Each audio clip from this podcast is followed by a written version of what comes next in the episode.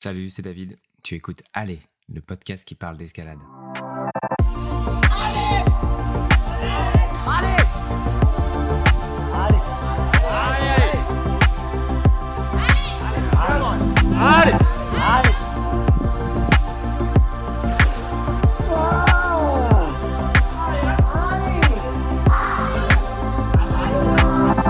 Après une décennie d'expédition au long cours, Caro et James ont eu un enfant, Arthur, puis un deuxième, Zoélie. Si leur sommeil a un peu diminué, leur motivation, elle, reste intacte. Désormais installés entre le Gard et les Hautes-Alpes, ils renouvellent leur pratique en s'essayant au slow travel local, une manière pour eux de concilier vie de famille, projet d'escalade et sobriété. Allez, bonne écoute. Si mes calculs sont bons, je crois que ça va faire 25 ans que tu grimpes. Aïe. Corrige-moi. Euh, ouais, c'est ça. Même plus. euh, Attends. Non, 12 ans. J'avais 12 ans. 20 26 donc. J'ai 38 26 maintenant. ans. Ouais. Aïe. Oui, mais, mais depuis, euh, depuis un mois. Et donc c'était. Bref. Ouais, ouais, bref. Ça fait longtemps. Euh, comment est-ce que tu arrives à expliquer cette longévité? C'est, euh, moi, je trouve ça assez incroyable. Moi, ça, fait moins longtemps que je grimpe et je suis plus vieux que toi. Ah bah je pense pas que je sois très anormal en fait. Euh, L'escalade c'est quand même souvent, euh, quand tu regardes les grimpeurs, ça a l'air d'être un sport qui reste chez les grimpeurs toute la vie. Après, bah là en plus c'est mon boulot donc forcément je me pose jamais la question est-ce que est-ce que j'aurais envie de passer à autre chose? Donc, du moins la question s'est pas posée à moi. Mais je pense que je grimperai toute ma vie, hein. Voilà, tout simplement. Euh, je pense que c'est parce que comme c'est un sport outdoor qui est très varié, avec euh, plein de sous-sports dans l'escalade, euh, j'ai toujours pu trouver des trucs où je suis novice. Et euh, je pense que sans ça, j'aurais sans doute euh, essayé autre chose. Ouais, Mais pense- James, il essaie désespérément de me faire passer au vélo, mais pff, ça marche pas. Non, même pas, pas, pas c'est C'est le nouveau quand truc. même- C'est quand même cool aussi. Ouais, mais pas pareil quand même. Mais je pense que tu as, expliqué parfaitement. En fait, l'escalade, c'est pas, c'est pas l'escalade. Il y a plein, plein, plein de petites euh, Ouais, sports tu... dedans. Moi, j'ai commencé par la compétition. Ce qui... Et j'étais vraiment, je dis tout le temps, un, tu sais, un cheval avec des, avec Des ouais, œillères. des œillères. Et, euh, et bah, ouais, de toute façon, si tu fais de la compète, sauf si tu es ultra doué, tu peux faire que ça en général. Moi, je n'étais pas assez doué pour faire autre chose. Donc après, je suis passée à l'extérieur, donc euh, escalade sportive d'abord. Même s'il m'a permis de découvrir le trad, je n'aurais pas forcément découvert ça toute seule. Et puis après, bah, il y a tout ce qui est euh, grimpe de fissure, grimpe de dalle, bloc, enfin, c'est sans fin, quoi. Ouais, et quand on regarde les voyages que vous avez fait, vous avez fait encore plus. Vous avez fait euh, du Deepwater solo. Euh, Vous avez touché au Sawa Bonori aussi au Japon. Ça- Samanabori. Ouais. Bon, ça, c'est un c'était- concept, hein, euh, c'était rigolo. Mais c'est, euh, ouais, donc de l'escalade euh, sur, bah, dans, des, dans des rivières, quoi. Ouais, c'est, je pense que c'est toujours mon, mon voyage préféré. Parce que c'était tellement, tellement différent. T'étais euh, à nouveau un débutant. Ouais, c'est toujours ça, c'est pour ça que t'as- ça t'a plu. grimpe. Mais t'avais quand même, tu pouvais quand même compter sur toutes les, comment on dit, skills en français? Toutes tes qualités. Toutes tes qualités que tu as développées pendant des années, des années, des années pour, Bouge pas parce que ça fait bouger. euh, pour vite s'améliorer ton, améliorer ton performance? Si on a de la chance, il va nous faire un anglicisme phénoménal à un moment. Et, et, euh, je me rappelle plus maintenant, mais je suis toujours. euh, je- je- Estupifiant. Voilà, il était estouplifiant. Alors que je cherchais, c'était pour dire époustouflé. Euh, Ce qui, ce qui est génial, c'est quand les enfants répètent euh, à leur maîtresse euh, ce- ces, mots Ouais, le inventés. pauvre. Le pauvre. Mm. Et Arthur, tout seul, il, il s'invente euh, beaucoup de, de mots à ce moment-là. Donc, c'est dans la maison, euh, C'est sans fin. le niveau français, c'est c'est un peu compliqué. Et Zoélie, elle commence à dire ses premiers mots, non? Ouais, euh, surtout, euh, qu'est-ce qu'elle dit? Ça? On dit beaucoup ça. Parce que, elle, comme sa mère, elle a beaucoup d'envie. elle, elle dit encore? Euh, non, elle a Elle quelques dit très bien Arthur.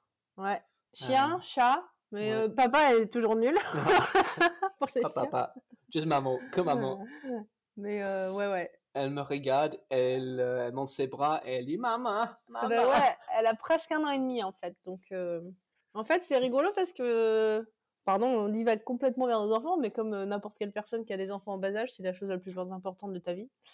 Euh, euh, Qu'est-ce qu'elle a fait? Elle, elle, elle a commencé à vachement progresser en parole et puis elle a découvert la marche et maintenant la course. Et donc, euh, pff, parler, elle s'en fout là. Hein, ce qu'elle veut, c'est bouger. Oui. Ouais, Non, mais comme une tu chose à la disais, avec, euh, av- avec, avec les grimpes, il y a beaucoup plus de façons de, de bouger. Juste pour, pour revenir à la question avant, en fait, tu as aussi dit que tu es dans ton, peut-être dans troisième vie de, grim- de grimpeuse. Donc, même si tu fais la même Ouais. chose, toi, personnellement, tu changes et tu, tu vois le monde un peu différent. Ouais, j'ai pas de- mal varié tous les 10 ans parce que j'ai fait de, de 16 à 25 des Coupes du Monde à fond, de 25 à 33 ou 34 euh, voyages, aventures, expé à fond. Et puis là, on est en train de découvrir l'escalade avec des enfants, même si euh, ça fait un moment qu'on découvre vu qu'Arthur a 4 ans. Mais euh, ça, c'est une redécouverte à chaque fois. Et euh, ouais, ouais, c'est comme, c'est, bah, c'est comme découvrir la vie avec des enfants, hein, mais en plus, euh, avec une passion, c'est, un- c'est vachement sympa aussi. Bah, tu vois bien. Hein. Yes. Euh, bah nous, il est en falaise euh, depuis qu'il a trois semaines. De vous, ça doit être pareil. Donc, euh, on se Ouais, disait, ouais, il va être, euh, il va être très à l'aise euh, avec tout ce qui est escalade et, et euh, nous accompagner dehors. Et, et c'est vrai qu'aujourd'hui, euh, il, il adore. En fait, il peut pas rester dans la maison. Et ça, euh, ça c'est un énorme plus pour nous. euh. et, enfin, j'imagine aussi pour vous parce que c'est, on a des enfants qui sont très demandeurs de sortir et qui sont très contents Ouais. quand ils peuvent jouer dehors. Ouais, oui, exactement. Non, le nôtre, euh, comme, comme tu dis, euh, le nôtre c'est le moment le plus compliqué de gérer les enfants, c'est à la maison. En fait, ils ont, ils ont énormément de jouets, ils ont énormément de place, mais tout ce qu'ils veulent faire, c'est d'aller dehors et de. Ouais, Zoélie, elle a, dès qu'elle avait un an, elle passait son temps à pointer la porte pour sortir, quoi. C'était euh, aller chercher son manteau. euh, et de mettre ses petites chaussures et elle, elle prendre sur la porte. Ah, ça Mais je pense que euh, je lisais un truc récemment sur l'éducation en, en extérieur. Euh, on crée quand même des enfants. L'in- L'inconvénient de créer des enfants qui sont très adaptés à l'extérieur, c'est qu'ils sont pas très adaptés à la vie moderne quand même. Je sais pas si tu le ressens chez tes enfants, David, mais euh, je trouve que pour Arthur, c'est dur d'aller à l'école toute la journée. Attends. Euh, on l'a pas ressenti. En même temps, c'est vrai que euh, on a vécu en appartement pendant longtemps. C'est pas, c'est pas vraiment un, il est pas complètement wild. On a vécu dans une grande ville aussi pendant très longtemps. On a vécu à Sydney euh, pendant 5 ou 6 ans. Il a vécu euh, dans- une métropole en fait. Mhm, Ouais, d'accord. Ouais, donc il est, il est capable de faire les deux. Je pense que c'est Ouais. peut-être nous le problème, en fait. Vu que nous, on n'est pas très. euh, euh, on, on suit pas trop, trop les règles. Il a pas mal de. de, de soucis, il a des soucis avec, euh, avec des règles à, à l'é- à l'école. Vous Mais aviez envisagé de, aussi.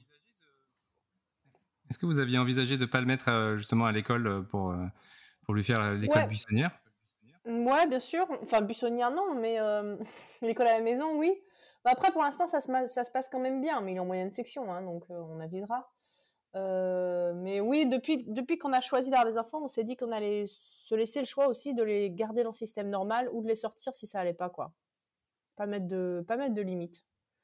Après, c'est sûr que pour l'investissement que tu mets toi dans l'éducation des enfants, je pense qu'il faut être, un peu super, euh, super parent, quoi tu te mets plus de pression si c'est toi qui leur apprends l'école. euh, Bon, je sais pas. On n'a pas décidé encore. On avisera.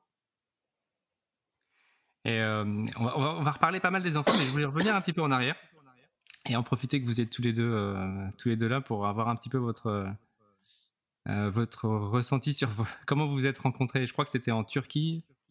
Waouh. Ouais. Oui, c'est ça. Bah, c'était, c'était un voyage de, de grimpe. Euh, moi, j'étais là. ah, c'est, bizarrement, c'était un, un, un expé euh, avec, avec North Face. Mais en fait, c'était une euh, vacance. Ouais, c'était vraiment le, le vacances.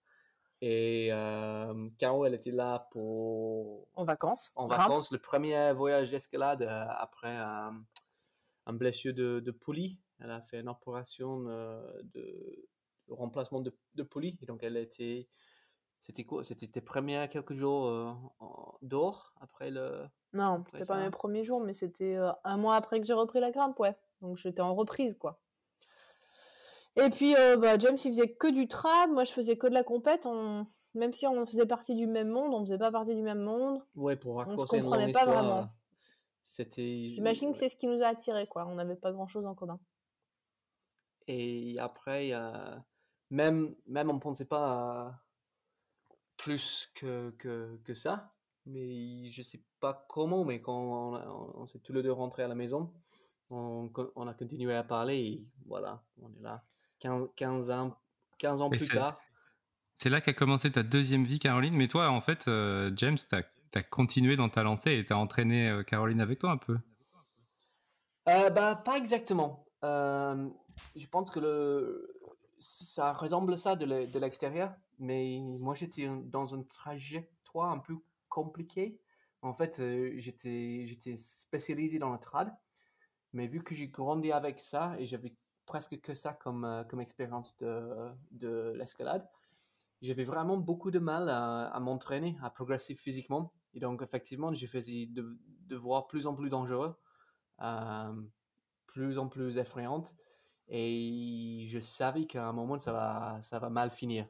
Et donc, j'avais vraiment envie de trouver un autre moyen de, de pro- progresser. Et toute seule, j'y arrivais pas. Et donc, oui, Caroline, elle a plutôt euh, me, me rejoint. Non, how do you say joined me? Elle m'a rejoint. vers moi. Ouais, elle m'a rejoint, ouais. Elle a, elle, elle m'a rejoint euh, ce, ce des XP, des choses comme ça. Mais derrière tout ça, elle a, elle a m'aidé énormément avec le, avec l'entraînement. euh, en fait, En fait, sa vie de tous les jours a plus changé que ma vie de tous les jours. oui. Toi, dans le, dans le couple, Caroline, tu dirais que tu es plus euh, méthodique et analyste. euh, Ouais, ouais, je pense que tu avais déjà compris, ouais. Ah, mais c'est quand même impressionnant que tu aies réussi à avoir une, une agrègue en bio tout en ayant une vie de compétitrice.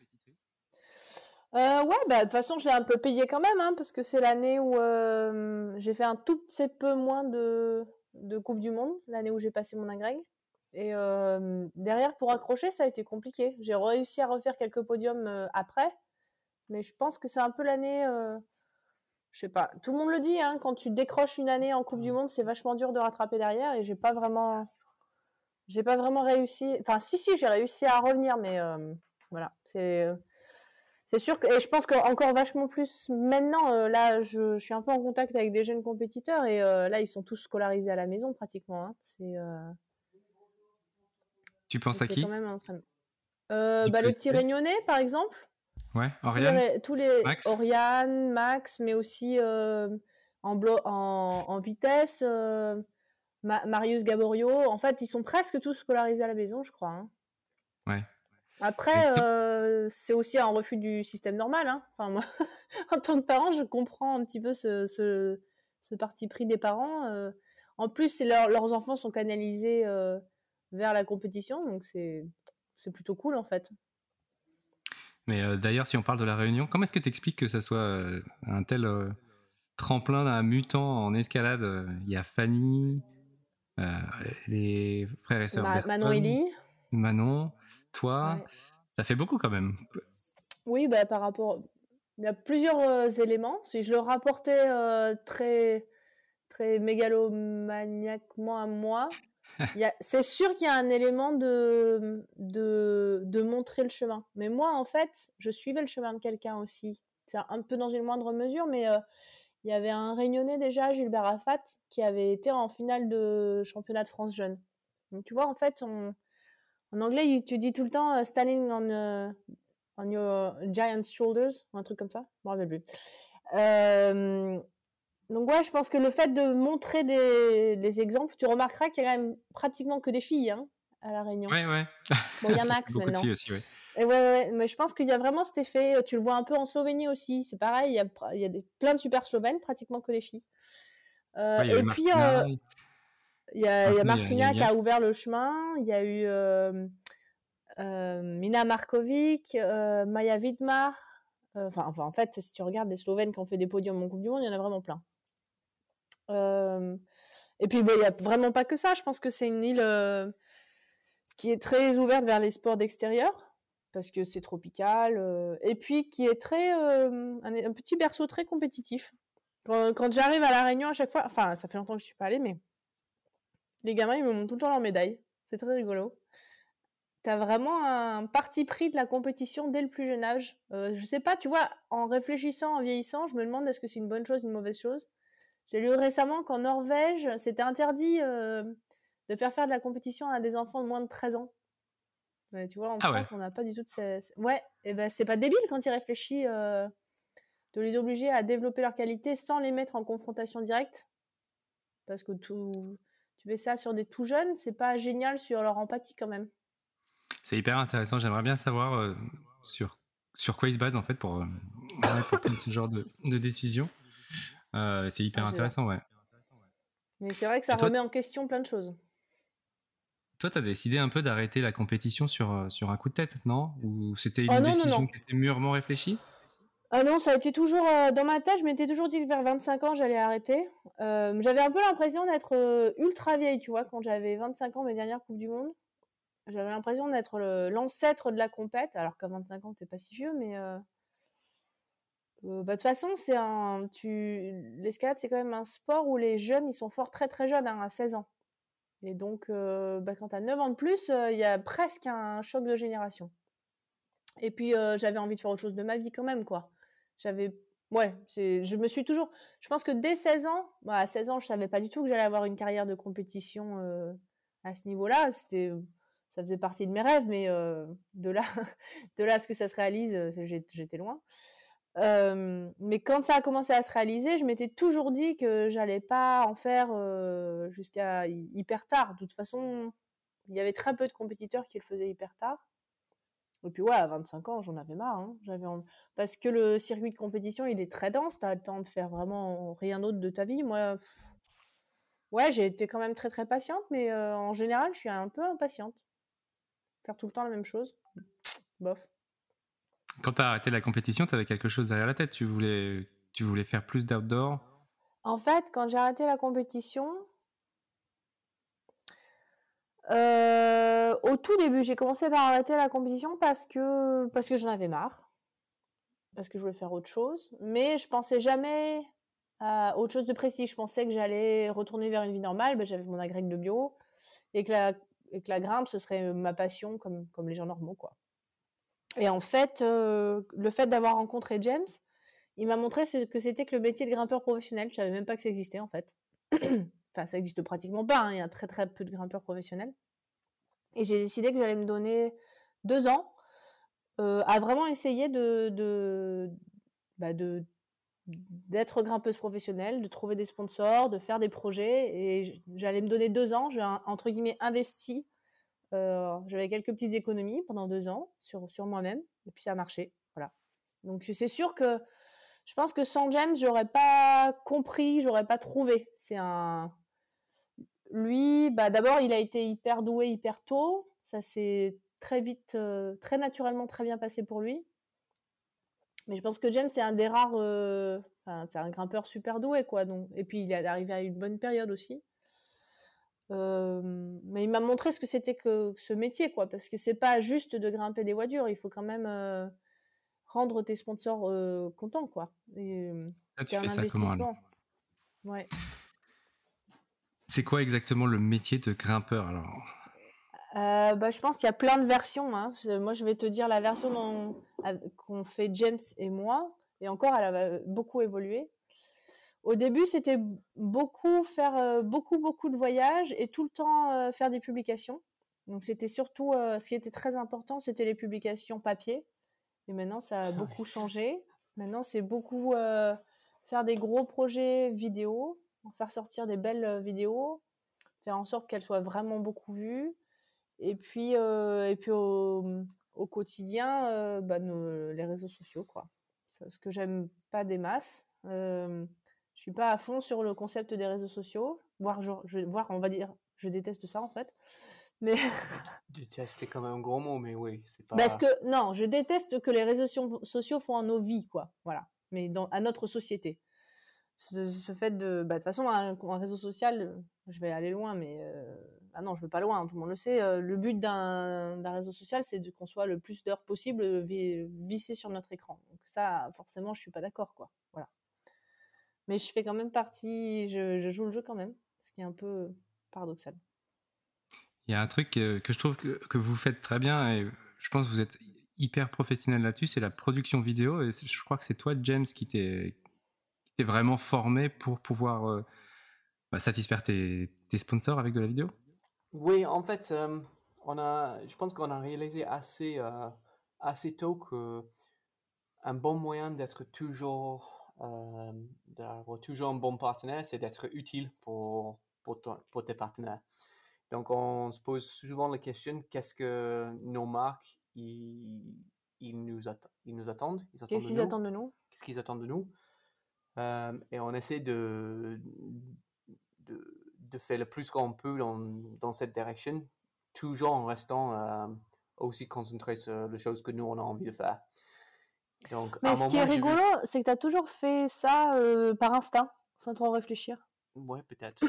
Mais je pense c'est marrant, hein. Tu es plus organisé que moi et calculé. Et moi, ouais, je suis un peu plus. Euh, non, mais c'est vrai, ouais, parce que par instinct, à l'époque où les drones ça fonctionnait pas très bien, James il avait fabriqué euh, ses premiers drones, il avait appris à les faire voler, à les construire, à les faire voler. Oui, mais malheureusement, en fait, je pense que je suis toujours un peu trop en, en avance. Ouais. Parce que avec des drones, j'étais à fond avec des drones quand les drones ils étaient euh, un peu nuls. Et donc j'ai perdu beaucoup de temps en train de fabriquer et d'apprendre à piloter.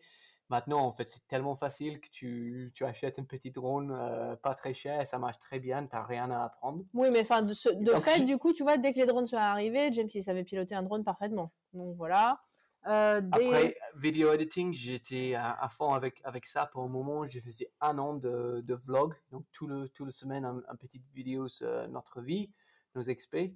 Ça tombait bien parce qu'à ce moment, on bougeait beaucoup, c'était juste avant nos enfants. Donc, il y avait quand même pas mal de choses euh, assez cool. Mais euh, je pense que c'était aussi un peu en, en, avance. Il y avait très peu de monde qui me suivait.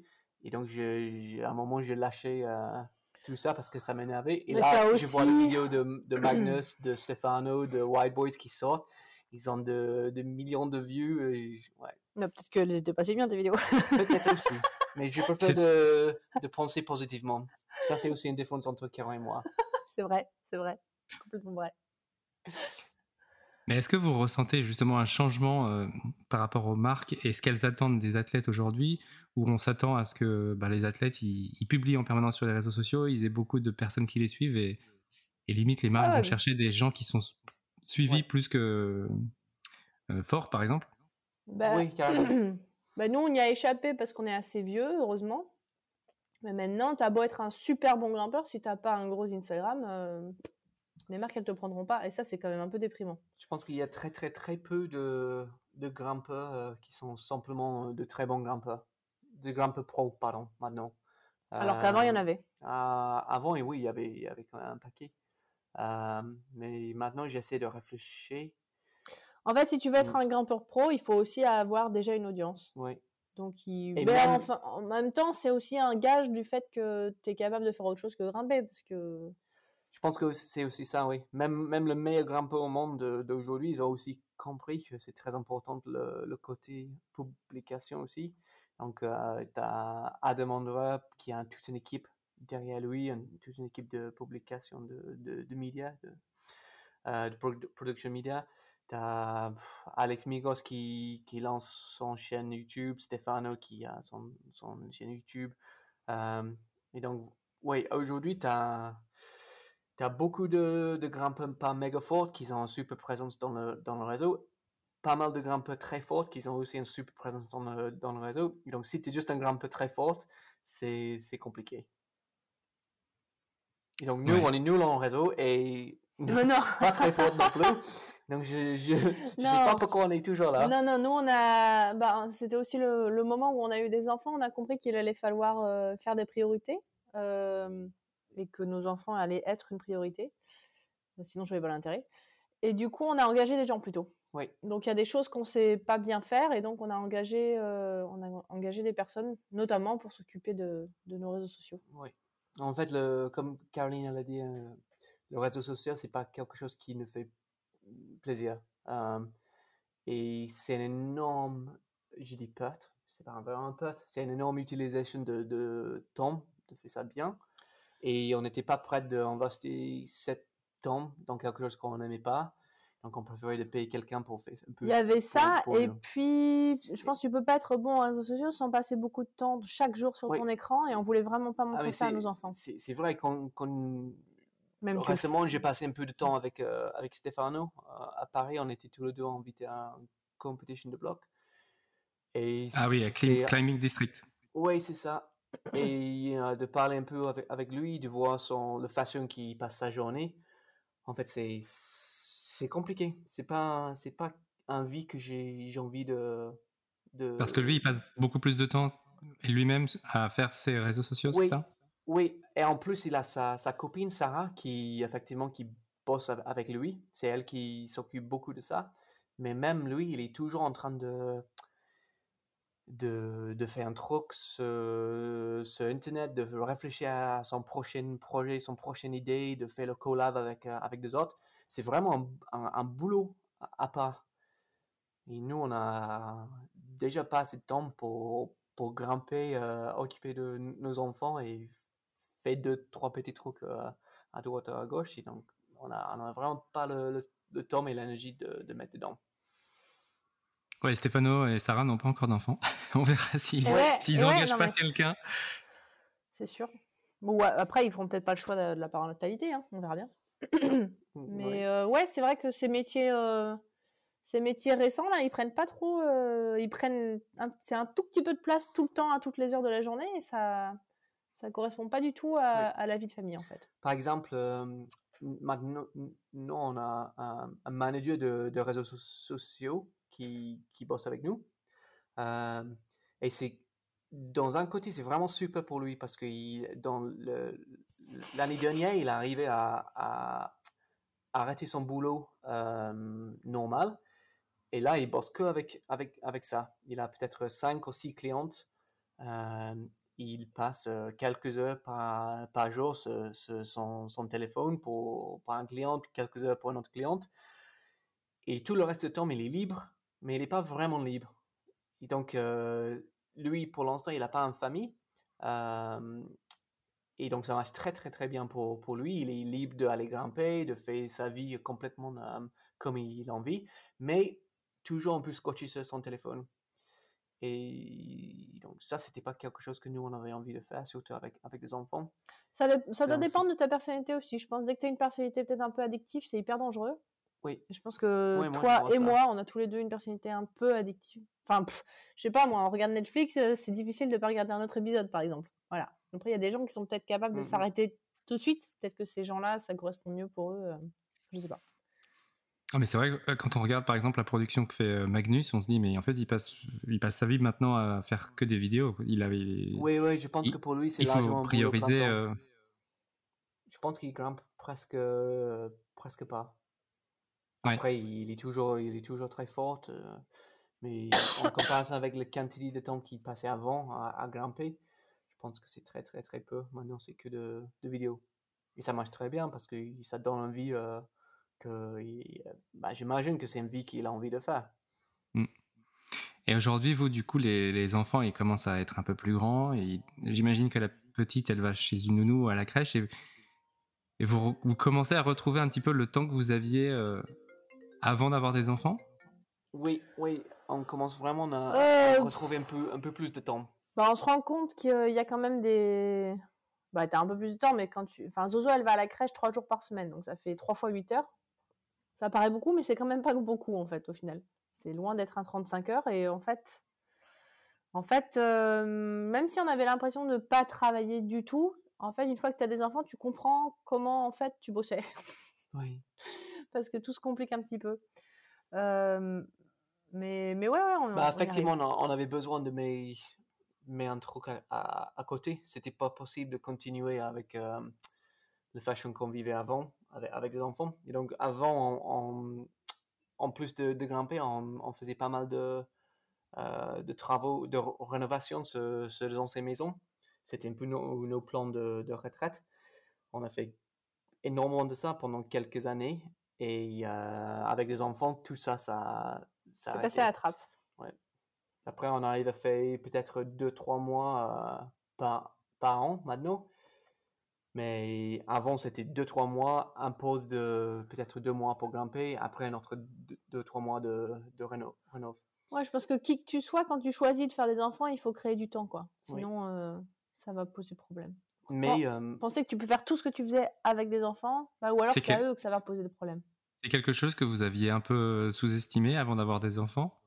Non, je pense pas. sous-estimé, je pense pas. On avait je pense prévu. qu'on savait que, que, que ça arrivait. Euh, la chose qui, qui me, me choquait le plus, c'était... euh, moi, j'avais beaucoup peur de, de ça.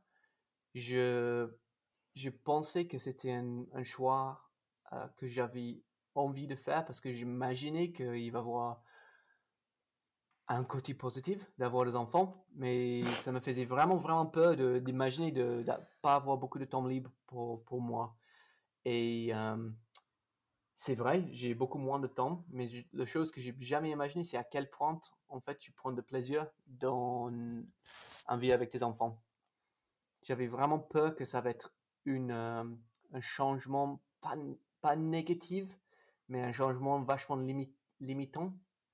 Euh, même si c'est quand même limitant, le fait que c'est limitant, ça me pose aucun, aucun problème. En fait, c'est vraiment, une- je, je pense que j'explique pas bien en, en français. Non, si, je Mais euh, c'est, euh, mais est-ce- c'est vraiment une- quelque chose que j'ai pas imaginé. Le, la façon que en fait tu tu t'adores tes enfants et tu adores de passer temps avec avec eux.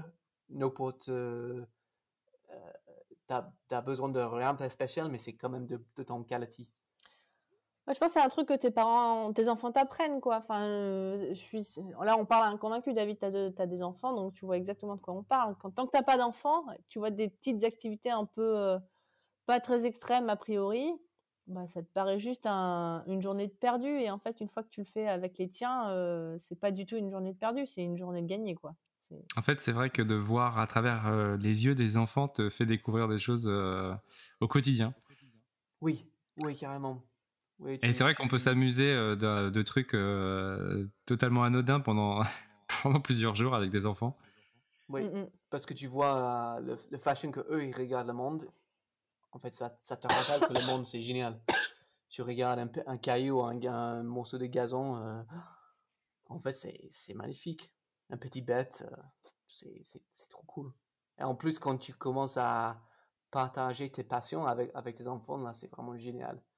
Là, on, on pousse pas de grimper, mais vu qu'il passe sa vie euh, avec nous, euh, il nous voit grimper. Maintenant, Arthur il demande de, Ah, est-ce que je peux grimper Bon, après, ça se trouve, il va détester ça, hein, donc on, on Un jour, peut-être. Mais c'est vraiment bien de, pour moi de, de passer un petit peu de temps avec lui dans une petite voie, euh, Mm. ou de faire le vélo, ou de, de quelque chose que lui, il est passionné. Je vois à quel point ça, ça rend heureux. C'est c'est pas du tout un, un sacrifice de donner mon temps personnel. Dans un 4B. Ouais, dans un 4B ou euh, dans euh, de, de faire le vélo euh, sur le plat dans un dans un chambre, c'est c'est nul, mais c'est cool si je fais avec Arthur. Et Zozo, elle arrive à elle arrive à ce moment-là. Ouais, j'avais peut-être un peu plus de mal avec de tout petits bébés. Ils sont, ils sont pas très drôles, hein, il fait pas grand-chose. Mais le moment qu'Arthur il arrive à marcher, de faire des choses, là, c'est trop bien. Et Zozo, Mm. elle, elle arrive aussi.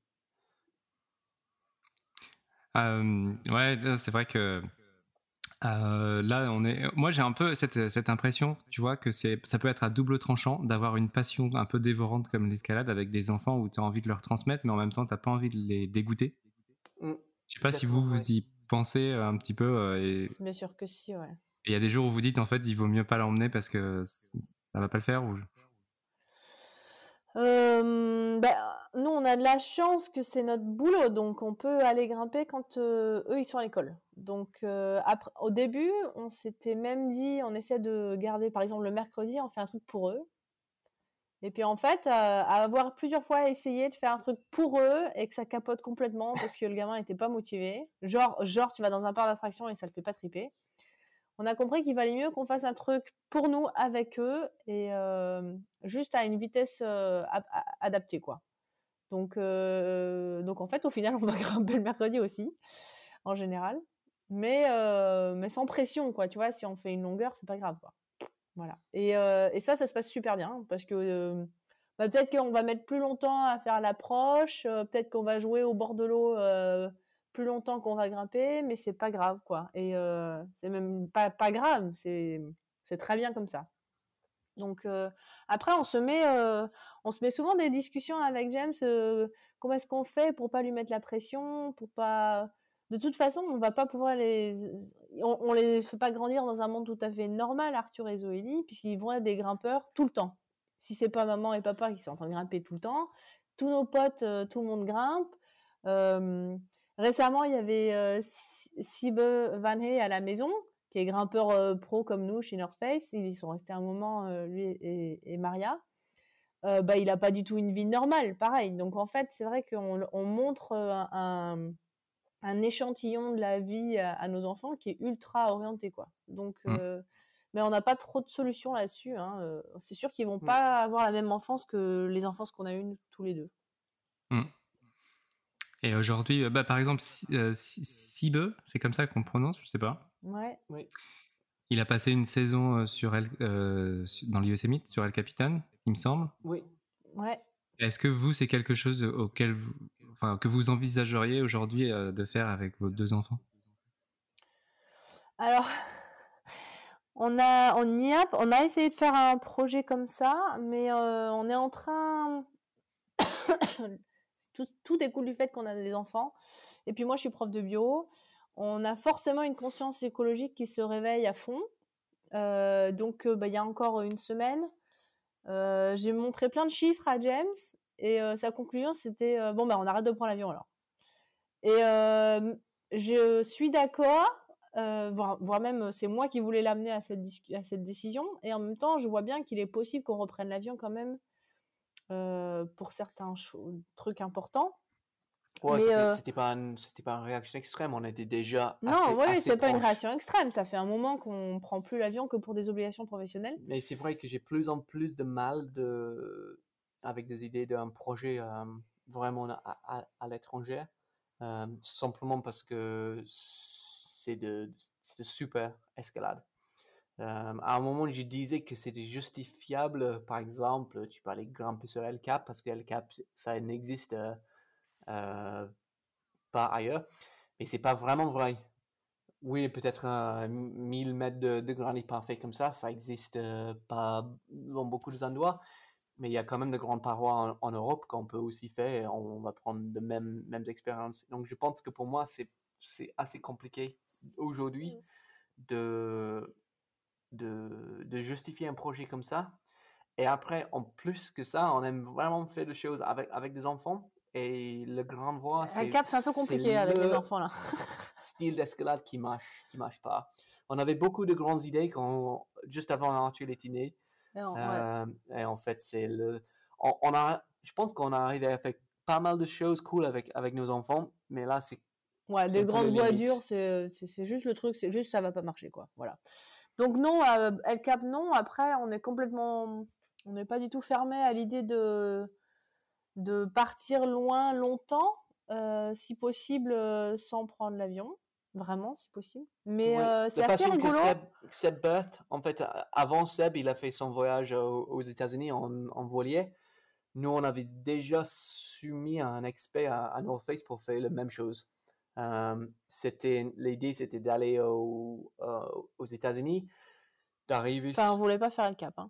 Non, non. Donc, aller en, soit en volier, soit un autre, un autre style de bateau. Avec les enfants. Euh, avec les enfants, d'arriver sur la côte, côte est et après faire un grand road trip dans une voiture électrique de jusqu'à Californie en passant dans tous les États. donc, tu as plein d'États dans le sud-est qui sont assez en arrière en termes de le vision écologique. Et après, tu arrives en Californie qui est assez euh, peut-être en, en, avance. Et, c'était de faire des présentations euh, sur le chemin. Ou juste explorer un peu le, les idées que tu trouves aux États-Unis et aussi grimper dans pas mal d'endroits de, de rêve, mais que de trad, de trad de, un, longueur ou de longueur, pas, pas de grand voie. Donc ça, c'était une idée qu'on avait peut-être il, y a, il y a trois ans, mais ça, pour l'instant, ça, ne s'est pas fait. Mais, euh, mais c'est assez rigolo, ça fait quelques années qu'on n'arrête pas d'avoir des idées de grands, grands voyages. Là, l'automne dernier, on voulait aller en Europe de l'Est pour un grand, un grand van, van trip. Et puis, en final, on a préféré euh, rester à la maison. Ouais, je pense des gros euh, pour, Pour revenir sur la question juste avant, c'est grâce à les enfants qu'on on commence à vraiment apprécier euh, à, à, côté de la maison.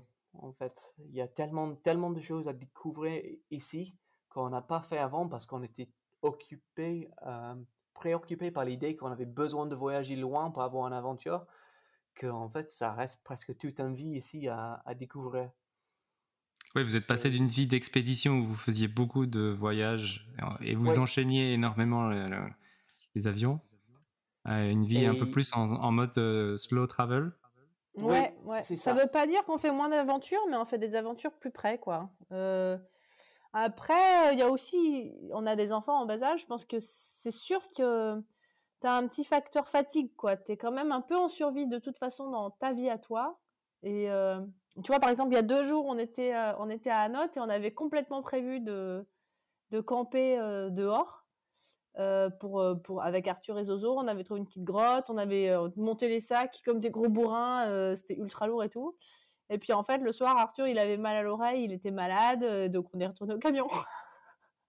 voilà, donc je pense qu'il faut hum, trouver cet équilibre hein, aussi pour parce que t'es pas tout seul, hein, t'es quatre. Donc si ton gamin il te dit qu'il est pas bien et qu'il a envie d'être un peu au chaud, surtout qu'il faisait froid et il y avait vachement de vent, mais il est peut-être temps de l'écouter et de pas faire le pas pousser trop loin, quoi. Sinon, tu vas juste, euh, tu vas les dégoûter, quoi. Ouais, mmh. c'est l'équilibre à, à, trouver. Ouais. Vous, vous vous, vous êtes rapproché des, des secteurs d'escalade? Vous habitez dans le, dans le sud-est, si, si En fait, on est, quand on dit on est resté à la maison, on triche un peu parce qu'en fait, donc on a une maison euh, à côté de la Capelle Masmolène, donc euh, un site de bloc. Mais en fait, on, on, a racheté une vieille, une vieille demi-bâtisse avec des copains euh, à, à l'Argentière-la-Bessée, près de Briançon. Et on la, on la retape très doucement. Mais euh, du coup, euh, maintenant, ça fait trois ans. On y passe six mois de l'année, en fait. Donc c'est vachement, c'est vraiment plus facile de rester à la maison quand tu as deux maisons différentes. tu as deux endroits à explorer. Il y aurait peut-être de la monotonie sinon, mais là, chaque fois qu'on est un tout petit peu habitué, hop, on redescend dans l'autre et, Mmh. Du coup, c'est balle neuve à nouveau. Ouais, et Briançon, c'est bah, un secteur, enfin, c'est des spots énormes. Ah bah ouais, ouais, là, là où on est. Oui, il y a toute une vie d'escalade ouais. à, côté. Et bah vers donc la Capelle aussi, il y a, y a, quand même. toi, je crois que tu as fait des ouvertures récemment là-bas, non, James? À, à, où À la Capelle? À la Capelle? Ah, Oui. Oui, bah la Capelle, c'est pour moi, j'adore cette petite spot de bloc. Le rocher, il est, juste euh, trop, trop bon. Après, c'est quand même tout petit. C'est, c'est une très bonne spot pour le local parce qu'il y a beaucoup de, de prises. Et donc, il y a beaucoup de connexions possibles, beaucoup de, de éliminantes. Donc, moi, j'ai toujours des choses à faire là-bas. Mais après, c'est, ça reste pas le bloc le plus pur euh, que j'ai jamais fait. Mais bah là, est-ce que tu serais pas au bout du, bah, chaque, chaque année. pas trouvé, hein Chaque année, je, bah, non, j'ai trouvé, j'avais deux projets cet hiver et j'ai fait le deux. Ouais, mais vite. Mais du coup, en fin d'hiver, tu n'avais plus grand fin, chose. Ouais, fin de cet hiver, j'ai plus, plus un projet, mais je suis sûr qu'il y a d'autres choses à trouver. Bon, alors que moi, à la Capelle, c'est un peu sans fin. Hein. Je vais pouvoir euh, tout, le temps, tout le temps faire des trucs. Ouais, pourtant, ça, c'est cool. Mais mais euh, il y a quand même cette pour euh, rabâcher, on, on, a vraiment ressenti un réchauffement du ben ouais, la saison de la Capelle, elle s'est rétrécie. Euh, nous, on avait acheté notre maison à cet endroit-là parce qu'il y a Seine et Russan qui sont juste à côté. Sauf que maintenant, Seine, ça fonctionne, je sais pas, moi, deux mois de l'année et encore les jours où il fait moche, quoi. parce qu'elle est, elle est sud, cette paroi. Ouais, elle est sud et il fait trop chaud sinon, quoi. Donc après, je pense que c'est aussi qu'on est plus sensible au sujet. Peut-être moi, j'ai eu deux gamins, ça m'a peut-être remonté un peu mon thermomètre, je sais pas, mais quoi qu'il en soit, il y a, ça, on commence à sentir qu'il fait trop chaud dans le Gard. Voilà. Mm. Mais vous le voyez euh, autour de vous avec d'autres grimpeurs pros qui ont ce genre de discussion et qui commencent à dire moi j'ai plus envie de partir en expédition, en avion. Alors effectivement il y a des je- Je pense qu'il y a le deux. Il y a deux camps. Il y a, il y a Oh le- non, c'est pas vrai. Je dirais que tout le monde est à peu près conscient qu'il y a un problème. Non, il y a des gens qui, qui mettent le, le masque sur, le- sur les oreilles et ils continuent comme, comme avant parce qu'ils ont envie de faire ça. Et je peux comprendre. Parce que nous, en fait, c'est facile de nous de, de dire euh, qu'on va arrêter de voyager parce qu'on a déjà, on a déjà fait ça pour 10-15 ans. On a, on a allé à droite, à gauche, on a, on a vu des choses magnifiques, on a vécu des expériences euh, très euh, fortes, très profondes. Et là, on a passé dans une autre étape de nos, vies. Donc, on est plus contente de presque, on peut presque utiliser le chauffement climatique comme une excuse de rester à côté de la maison avec nos enfants. Ça ne pose presque pas de problème. Mais je peux comprendre si tu as 25 ans, pas 35 ans, tu n'as pas euh, voyagé autant que nous, c'est, c'est, c'est, c'est dur de, dans un côté, tu es grimpeur pro, tu es censé de, faire un peu ça.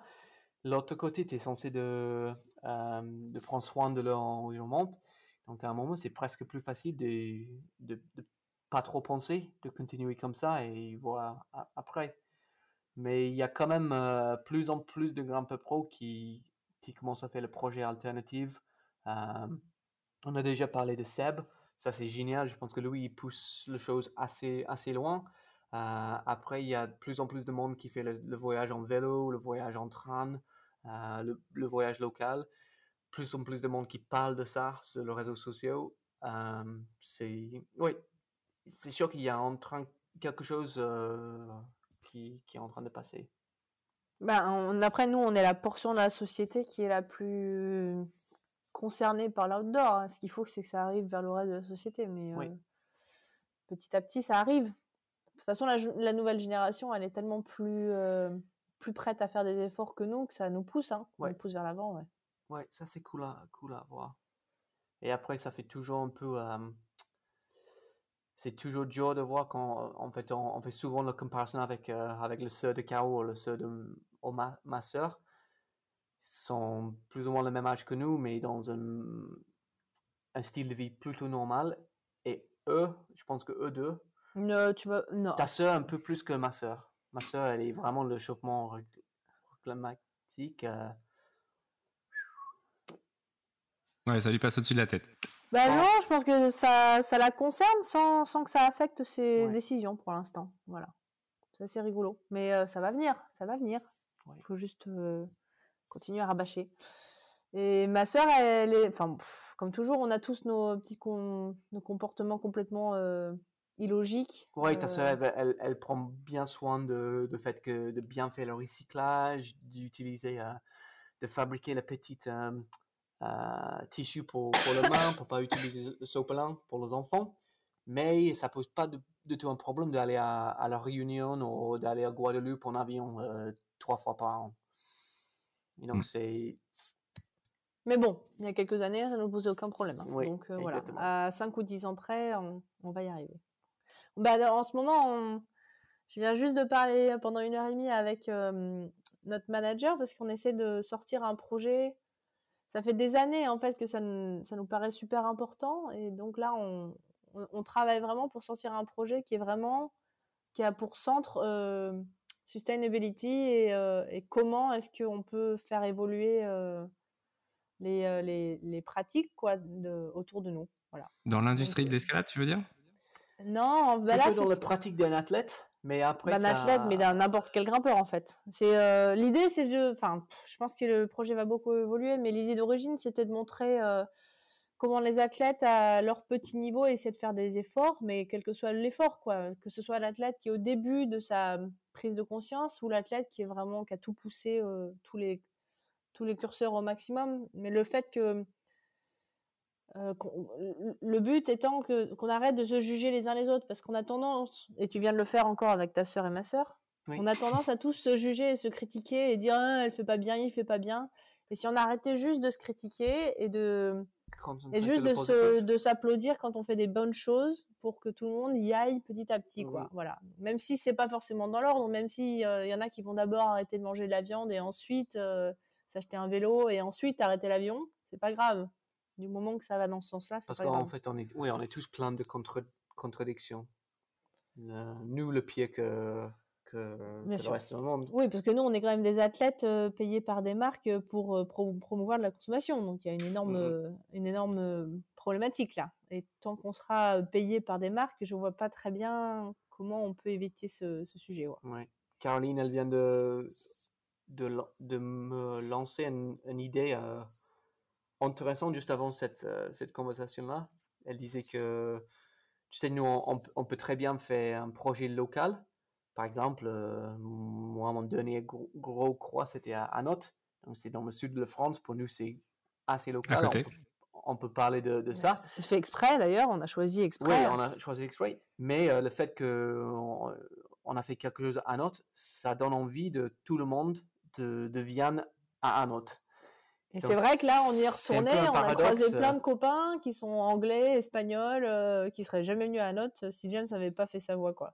Ouais. Donc, euh, bah, en fait, en, en essayant de parler d'un projet local, il, euh, il pousse des gens vers, euh, vers la consommation carbone. Donc, est-ce que la réponse, c'est juste de, de dire, OK, bon, on arrête de, de faire ça, on, on trouve une autre façon de, de vivre, parce que l'impact qu'on a, c'est assez négatif, ou est-ce qu'on peut trouver un moyen de, de, de faire un impact positif avec, avec nos discours, avec le- les choses qu'on Mm. fait? Et là, c'est c'est la grosse question. On n'est on n'est pas, on n'est pas du tout euh, sûr de... Mais ouais, on a, Qu'est-ce qu'on 30 peut faire on dans a le futur 38 ans et c'est vrai qu'on arrive à ces moments où euh, on, a, bah, on a des carrières d'athlètes et on se demande à quoi ça peut. Comment faire des choses bien autour grâce à ça, quoi. Comment Mhm. se servir correctement du porte-voix qu'on nous a donné, quoi. Yes. Et pour en revenir à, à ton projet, euh, James, moi je suis curieux de, de comprendre un peu comment tu as réussi à, à, bah, à faire le déplacement à Note, à avoir un projet, Oui, un, un gros projet, tout en bah, conciliant euh, ta vie avec euh, ta femme et, et deux enfants. Et, et toi, Caroline, comment est-ce que tu, tu vois ce, ce, ce genre de, de processus quand, quand ton partenaire a des gros projets? Comment est-ce que vous vous, vous, vous Bah, organisez pour que l'un et l'autre puissent réussir? Ben, en fait, on alterne en fait. Bon, Là, euh, ben, on n'en parle pas trop, mais c'est moi qui commence à. Parce que ah, James, il a fait bon voyage, et moi, là, je suis en train de travailler le voyage, euh, qui est un, donc un E10. C'est, euh, Moi, j'ai jamais fait de E10, donc ce serait. Je sais pas si je vais y arriver, hein, mais euh, si j'arrive à le faire, ben, ce sera la voie de trad la plus dure de, de ma vie, quoi. En tout cas, pour l'instant. Et du coup, on a inversé. Donc, tout le automne-hiver, c'est James qui. En fait, on s'entraîne pas mal à la maison. Il est pas mal parti sur des micro-voyages, ou alors on y allait avec les petits. On a profité des vacances scolaires pour y aller avec les petits. Et là, bah, les prochaines vacances scolaires, normalement, moi je suis un peu blessée malheureusement. C'est un peu encore un autre aspect pour une athlète. Encore un vaste sujet, David. pour une athlète, revenir après euh, deux grossesses, c'est voilà, c'est déjà un trou dans la carrière d'une personne normale, mais alors le trou dans la carrière d'une athlète, c'est encore euh, autre chose. Bref, toujours est-il que hum, c'est à, mon tour. Du coup, là, j'y suis allée avec une copine. Euh, ensuite, on y est allé tous les deux parce qu'on a profité de une fois où les, les parents de James étaient là, ils sont ils sont restés. Et euh, là, on va y retourner pendant les vacances avec les petits. Voilà. Donc après, euh, ça nous fait quand même, euh, même si c'est pas très très loin, c'est 200 km de chez nous, ça fait quand même du pétrole. On essaie de trouver des solutions, mais enfin voilà, on se disait bon, on peut peut-être y aller en train et dormir dans la grotte. Arthur vient juste de nous montrer que c'était une très mauvaise idée, voilà. Donc ouais, on jongle, hein, comme tout le monde, on jongle. Mais ouais, c'est ça. On est, on fait peut-être moins de projets, on se donne. euh, Je pense que ce qui est difficile, c'est comme le, temps est un facteur limitant, il faut réussir à partager le temps équitablement, sans qu'il y en ait un qui tire la couverture plus que l'autre. Et euh, bah là, avec James, on a toujours fonctionné un peu. euh, j'ai toujours, j'ai toujours trouvé que notre couple, c'était un peu, tu sais, deux, deux lutteurs au bout d'une corde. Même si on, on- ça fonctionne très bien, mais on est tous les deux attirés et on fait en sorte de tirer euh, avec la même force, quoi. Voilà. Euh, c'est toujours ça, ça, ça passe toujours en mode mini micro bagarre pour pour équilibrer, mais ça passe toujours. Voilà. Mmh. Moi, je fais ça beaucoup avec la couette. Pareil, voilà. pour en revenir au, temps, du coup, moi, j'ai trouvé qu'avoir des enfants, ça m'avait aidé à, structurer en fait mes journées.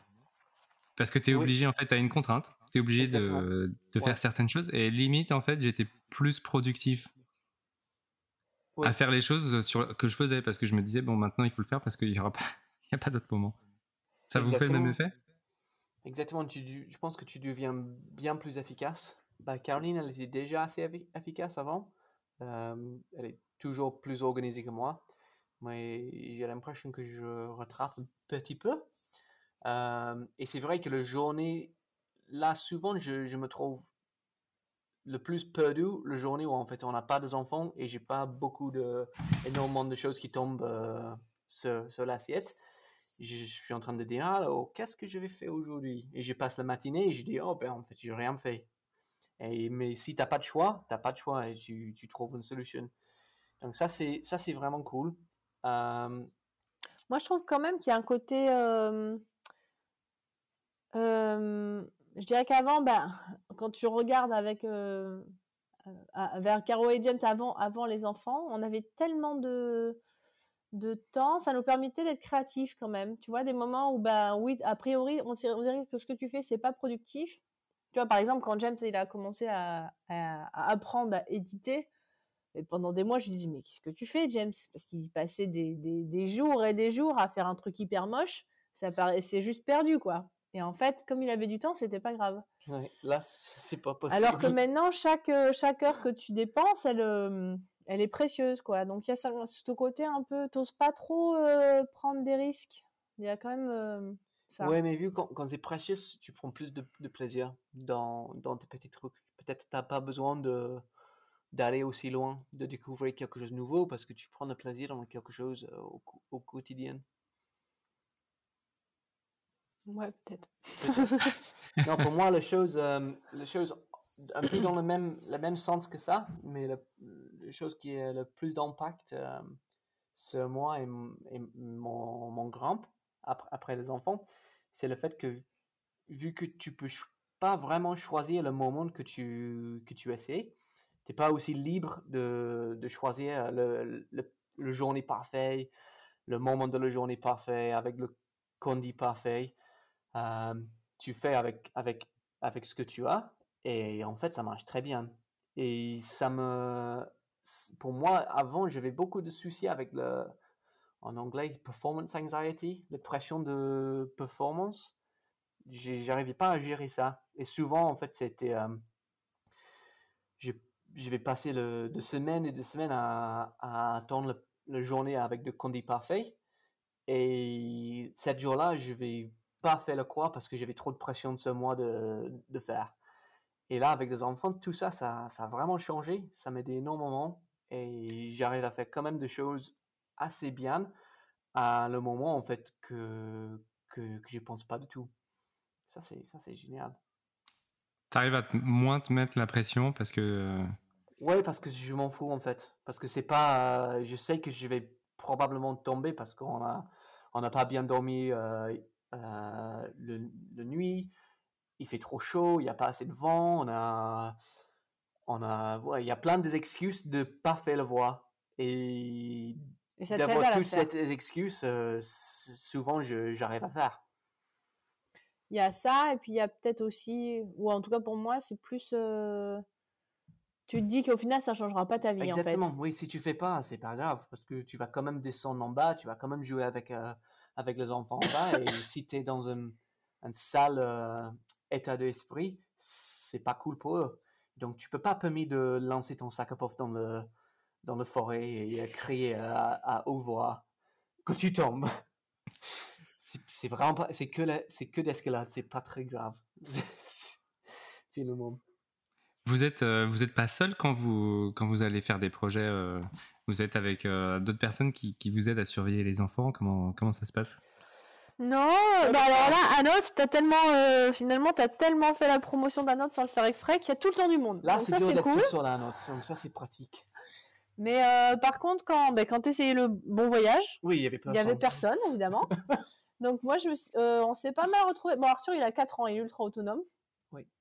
Donc euh, il est euh, dans la chambre du roi à faire euh, ses petites voitures ou ce qu'il veut. Et Zozo, on avait trouvé la meilleure méthode, c'était de la mettre en porte-bébé derrière moi, en fait. Et donc je l'assurais avec Zozo. Et James, il a pris des chutes de malade, hein, c'est celle où, je sais pas si t'as regardé, où il fait un énorme ballon et en fait, avec Zozo derrière, ça pose aucun problème, quoi. Comme de toute façon, l'assureur, il est pas dans l'axe de la voie, Zozo, elle risque rien du tout, quoi. Et pareil, à Seine, quand il a fait un 9A, euh, j'avais Zozo dans, dans le dos. En fait, au moins, je suis sûre qu'elle fait pas une bêtise, qu'elle est pas en train de manger euh, un cactus. Parce qu'un caillou, ça me poserait Ouais. pas de problème, mais un cactus plus. Voilà. Parce que là, elle est dans l'âge un peu compliqué. Elle a un an et demi où euh, elle est mobile sans être euh, vraiment consciente des risques encore. Et est-ce qu'elle va réclamer un parent plus que l'autre? Parce que nous, on a ce problème où Laura, elle est accaparée par la petite en ce moment. Et la petite, veut, en fait, la lâche jamais. Quoi. Elle- alors, on a la chance d'avoir les, les blocs à côté de la maison et on peut, on peut y aller euh, presque tous les jours, mais elle n'arrive pas à grimper. Euh, Je pense que Jozo était bien parti. Quel âge elle a, ta petite? 22 mois. 22 mois. Ouais, ils sont pas, pas bien différents, ouais. Non. Zozo était bien parti pour être comme ça, mais je pense que le fait que ce soit mon travail, tu vois, j'ai un peu plus réussi. Je vois très très bien la maman qui arrive pas à laisser son gamin pleurer. Oui. J'ai tellement. C'est pas naturel, ça, c'est clair. Mais euh, je pense que vu que c'est mon boulot et que c'était ça où euh, j'arrête mon boulot et que euh, je, je vais- je me suis dit à un moment, je me rappelle avoir fait. pris, fait- pris cette décision, c'est. Garo, soit tu arrives à grimper, à retrouver ton niveau, à redevenir une grimpeuse professionnelle, soit il va falloir que tu fasses un boulot plein temps. Voilà. Et si tu fais un boulot plein temps, euh, ta gamine, elle te verra encore moins. Donc, euh, donc j'ai appris à laisser Zozo euh, pleurer un peu dans les bras de James, quoi. Et puis finalement, elle a arrêté de pleurer assez vite. Ouais, je pense que c'était quel moment? Je pense que c'était peut-être on essaie vraiment de de s'améliorer le, le façon qu'elle elle, elle, elle dormait parce que c'était n'importe quoi. Elle, elle se réveillait tout le. En fait, c'était presque pied en pied en pied chaque mois qui passait. Et à la fin, c'était. euh, Elle a commencé très bien. Et à la fin, c'était tout le 45 minutes. C'était juste l'enfer. Et elle avait un an, hein, donc. Ouais. euh, Et à un an, je disais, non, mais ça, c'est pas possible. Et Caro, elle était tellement fatiguée aussi que c'est, c'est la première fois. Avec Arthur, elle, elle avait pas, elle me laissait pas faire. Mais je disais avec Zozo, allez, je prends, elle va rester avec moi, je vais dormir dans une autre pièce et euh, on va laisser pleurer un petit peu. Je dors à côté d'elle, mais elle va voir que c'est pas possible. Et je pense que le fait d'avoir fait ça, ça, ça a créé une bonne relation avec moi et Zozo. Euh, elle se sentait plus proche de moi, même si c'était moi qui laissais pleurer. Parce que c'était quand même moi qui récupérais après euh, peut-être deux heures au lieu de 45 minutes. Et après euh, une petite semaine, elle dormait beaucoup mieux et on avait un, un meilleur- beaucoup meilleure relation. Après, c'est toujours euh, Caro, si elle a vraiment un gros chagrin, euh, c'est toujours Caro qui a, elle a, elle a envie. Si Caro elle est là. Sinon, c'est moi. Sinon, c'est ma mère. En fait, elle a de, il y a de hiérarchie, ouais. Une hiérarchie. il y a de- Mon, mon père, le pauvre, il est vraiment basse. Et donc, euh, il a besoin d'être toute seule avec Zozo pour ce qu'elle fait le câlin à, à lui. Mais euh, en général, elle est. Bah après, je pense que tous les enfants sont différents, hein, donc il n'y a Ouais. pas de solution. euh, Il n'y a pas de solution. Mais alors, bah, nous, on a, euh, j'ai- tu sais, j'ai créé un événement grimpeuse. Maintenant, il y en a trois. Et en fait, euh, une des composantes, c'était de, de parler en tant que maman de comment tu arrives à garder ta passion grimpe en étant maman. Et euh, c'est une problématique qui est vraiment très, très présente dès que t'es parent. Parce que tu as tellement cette culpabilité en tant que maman que tu, tu te laisses pas faire, tu laisses pas le papa faire. Et c'est un peu, c'est Mm, notre mm. société hein, qui, nous, euh, qui nous dit qu'il faut d'abord être maman. Et, et en fait, euh, on essaie de montrer aux filles à quel point, si elles gardent leur passion, elles seront plus heureuses et Ouais. que donc elles feront de meilleures mamans, quoi. Et je pense que c'est un- c'est un travail à deux parce que c'est c'est aussi le boulot de d'un papa de, de dire que voilà, donne, donne à moi, je te donne cette tombe-là. Va trouver. Mais euh, c'est vachement dur pour la maman de dire oui. hein, en Oui, non, c'est vraiment euh, un, un travail d'équipe. Et ça peut, euh, capoter, on dit ça? Oui, ça, Ça peut peut capoter. pas marcher dans, dans les deux sens. Euh, Ce que tu veux dire, euh, Caroline, c'est qu'il y a quelque chose de, de culturel euh, quasiment À dans le fait que Ah les mamans, en fait, euh, n'arrivent pas à, une fois qu'elles sont mamans, à, revenir à leur vie d'avant? Bah bien sûr, quand tu réfléchis, ça fait quoi? Ça fait deux générations euh, qu'on dit que les mamans, euh, que les femmes ne doivent pas être des mamans d'abord. Deux générations, c'est rien, quoi. Donc, euh, en plus de se laisser, euh, en- a priori, hein, de- donner la priorité à sa passion par rapport à son gamin, ça paraît, euh, c'est c'est compliqué, ouais. Là, aujourd'hui, tu peux être certain que si nous, on, on- on fait une vidéo où il y a Caro qui va, qui va faire un, un- un grand voix, un voix en trad au, au pied en montagne, laissant nos enfants à la maison avec moi, tout le monde va dire que mais c'est pas un bon maman. Mais il peut s'en penser une seconde pour un papa qui fait la même chose. C'est juste, euh, on n'est pas, on n'est pas encore, on est loin de l'égalité, mais on va dans le bon sens, je pense. Et ce qui est quand même impressionnant, c'est que vous, vous avez réussi ou vous envisagez de faire des voix qui sont extrêmes euh, ou qui sont au-dessus de vos niveaux max. Euh, toi, James, tu as fait euh, Le Bon Ouais. Voyage récemment et tu as Ouais. réussi à faire aussi Tribe, qui était aussi une des voix euh, les plus difficiles. Après, malgré le fait ouais. Après, hein, D'avoir eu des Ouais. enfants. Et Ouais. toi, maintenant, tu as fait Gaïa, qui était, je crois, le- l'une des trad voix les la plus dangereuses que tu avais Ouais, fait. ouais, ouais, ouais, ouais, ouais. Et tout ça malgré des enfants, et c'est quand même euh, hyper, euh, c'est hyper fort que vous réussissiez à faire ça, quoi. Mais ça se fait pas euh, facilement, hein. Il y a tellement de moments de doute. Tu vois là, là je suis un peu blessée, j'essaie d'aller dans le voyage, j'ai mal au biceps. à chaque fois je me dis mais pourquoi est-ce qu'on n'arrête pas d'y retourner alors que je devrais juste lâcher l'affaire. James, je sais pas si t'as eu Tribe.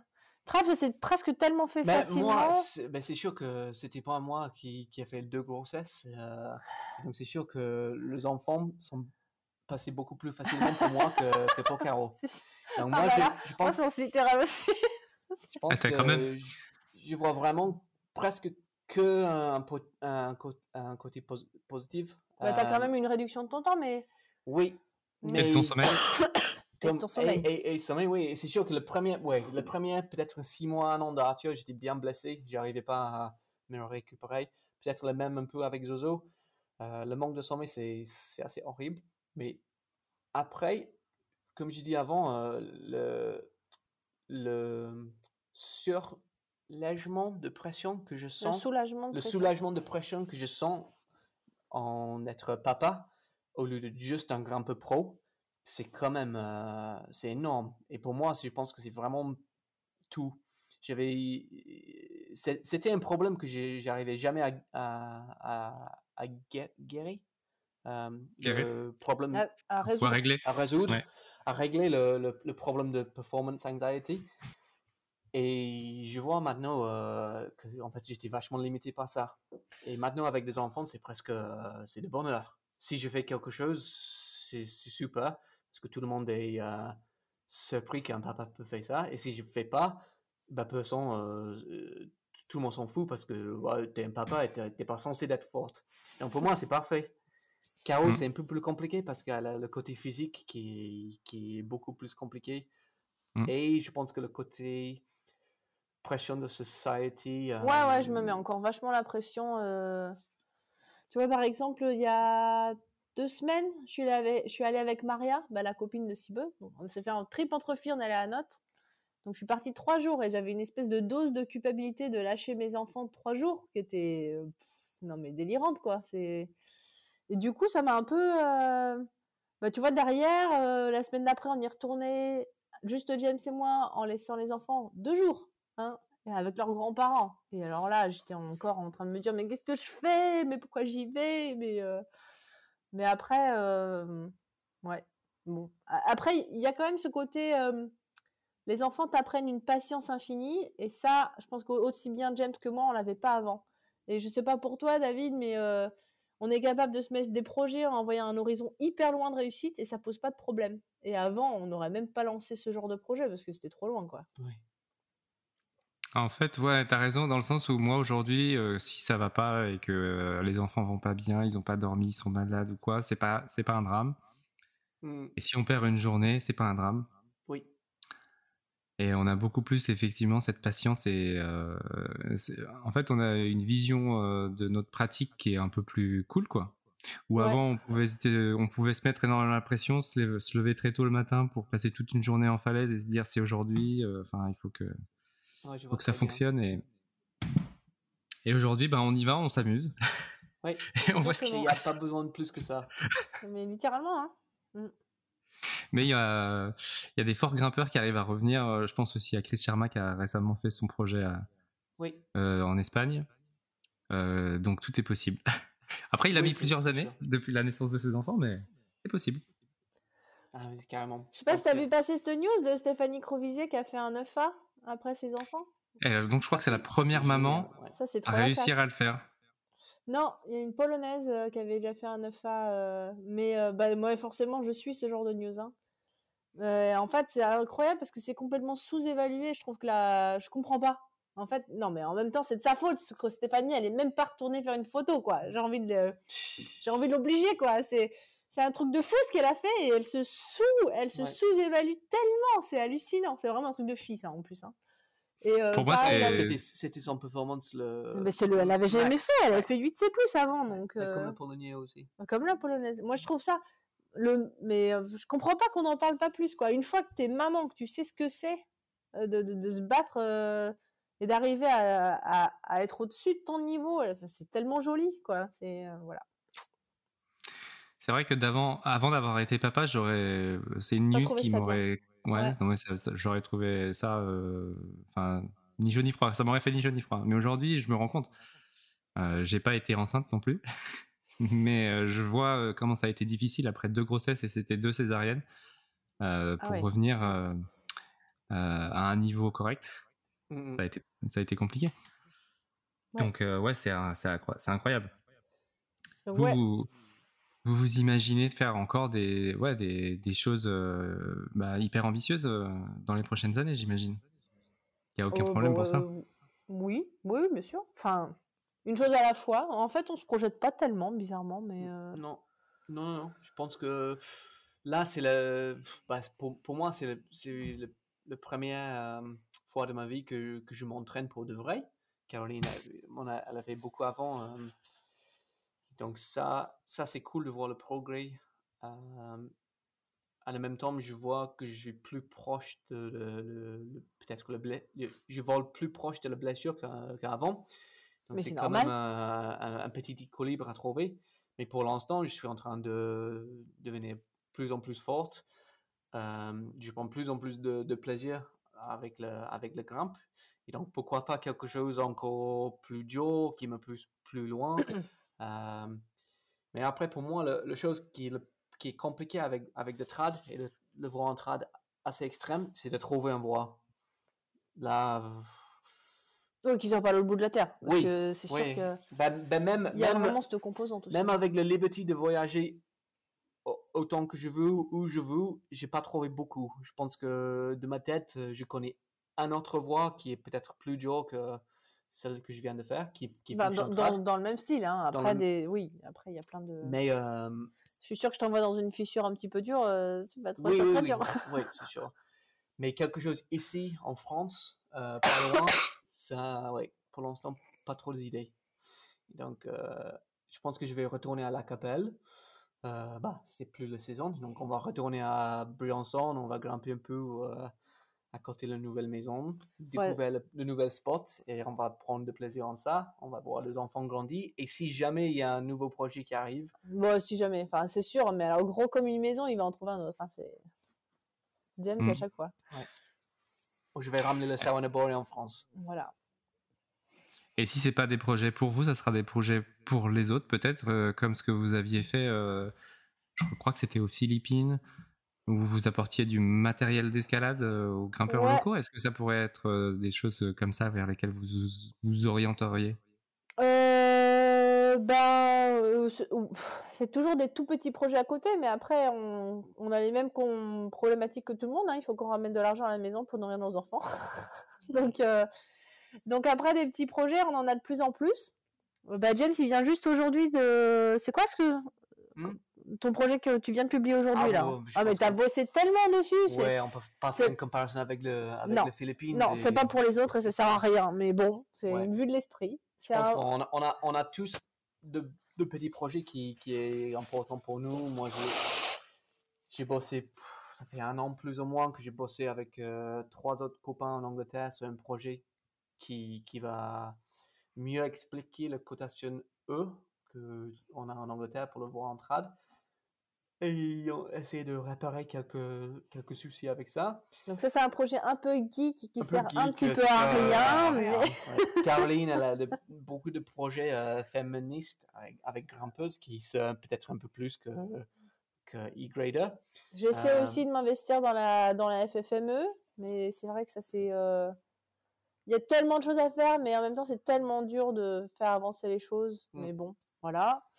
J'ai aussi un autre projet pour un film sur le, Troubles aliment- alimentaires. les troubles alimentaires en escalade. L'idée ce serait de vraiment faire sortir de l'ombre euh, ce mammouth sous gravillon qu'on a dans le monde de la grimpe, parce que euh, tout, le monde en- tout le monde est au courant sans jamais en parler. Et de mettre les choses en place pour s'améliorer la situation. Parce que c'est bien de parler de ça, mais si, si tu mets rien en place, donc avec le FEDE, non, il y a plein de choses, mais ça, ça revient à le, le même truc. euh, on peut pas tout faire. Donc à un moment, on a besoin de choisir où on met, met le temps.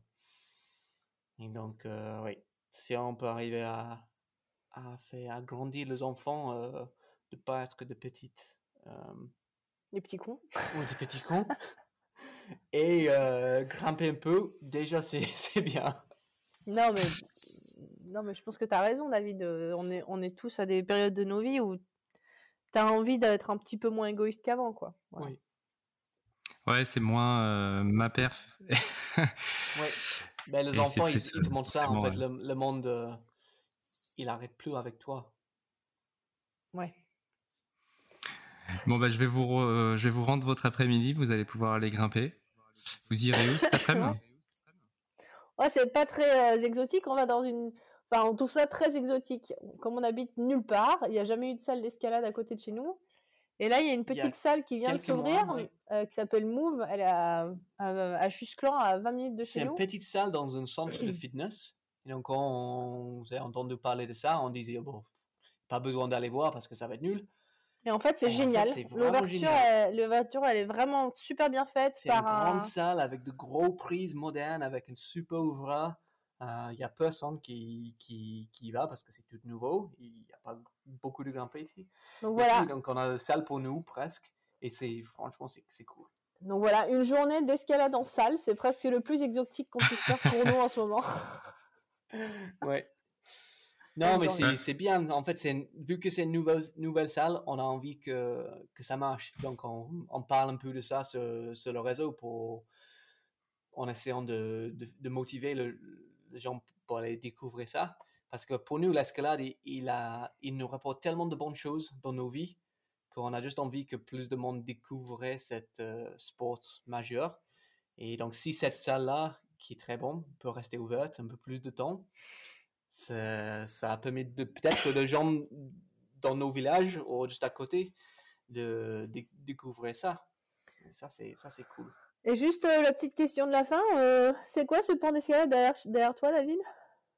Euh, alors ça c'est un ouais c'est quand en fait quand on s'est installé dans cette maison la condition euh, c'était d'avoir une petite salle d'escalade. C'est un peu comme vous j'imagine Ah, c'est avec votre avec votre pan ouais en fait c'est bah, c'est 30 mètres carrés. C'est pas Et, c'est comme, comme le nôtre. ouais. Euh, Non, la nôtre, elle fait plutôt quin- euh, 40. Ouais, un petit peu plus, mais. Euh, mais non, mais t'as un moonboard du coup, c'est ça? Du coup ouais, il y a un moonboard avec le set euh, 2019 et puis il y a aussi un spray wall qui est euh, qui est là là en fait non mon doigt va pas dans la bonne direction mais il, y a- il fait trois trois angles Mm, mm. Cool. et il y a euh, là juste là un campus Ouais, Oui, je vois ça, juste là. ouais, ouais. ok. Ah, c'est Mm. cool. Un pont à la maison, c'est génial. C'est Bah, en fait, chose euh. C'était un peu la condition pour qu'on puisse continuer à grimper et surtout pour que Laura puisse continuer à grimper puisque elle, elle travaille la journée, elle finit souvent tard, Ouais. elle finit parfois à 19h, 19h30, elle, a- elle travaille avec les États-Unis, parfois elle a des calls à 20h30 donc elle peut pas sortir. Et l'idée, bah, c'est que le midi ou le soir, on puisse euh, se retrouver ici ou que parfois on puisse venir jouer avec les enfants. Euh, même si on a des blocs euh, en extérieur à 5 vous, minutes. vous êtes où en fait. On est à Bourron-Marlotte, donc c'est au sud de Fontainebleau. On est à 5 minutes à pied de la forêt. Euh, mais parfois, bah, les enfants, ils font dodo, parfois, ils ont pas envie, tout ça, donc euh, Ouais. on vient ici. Parfois, il pleut là-haut. Parfois, il pleut, oui. Ouais. Parfois, ouais. On a eu de la chance, euh, enfin, on a eu de la chance, nous, en tant que grimpeurs, puisque de janvier à mars, il a pas plu, mais c'est vrai que Oui. ça n'a pas été très bon pour la forêt non plus. Non, non, non, on est toujours en train de, de, de dire ça. Le dernier quelques mois, j'entends que ça. Ah, on a trop de chance, il n'a pas plu depuis trois mois. Et tout le grimpeur, ils sont méga contentes. On était en Tessin. Ils ont, on a eu, nous, on a grimpé trois semaines de beau, de, de beau temps. Ça n'a jamais arrivé dans ma vie avant. Et apparemment, pour deux mois avant ça, il n'a pas plu non plus. Mais en fait, c'est carnage. le- c'est le même. Ouais. À, à, à Fontainebleau, j'ai entendu que c'était parfait. Et oui, mais c'est, ça va être le carnage cet été. Ouais, c'est mal parti. Ouais. Donc, euh, ouais, on va. On- Peut-être que ça va être encore plus de, motivation de pas prendre, prendre l'avion pour nous. Vraiment de, de, de arrêter ça. Bref. Voilà. J'espère vraiment que cet épisode t'a plu. Si c'est le cas, partage-le avec tes potes et pense à laisser une appréciation, par exemple sur Apple Podcast. Tu peux m'envoyer un message sur Instagram, allez podcast, ou par mail, allez.podcast.gmail.com.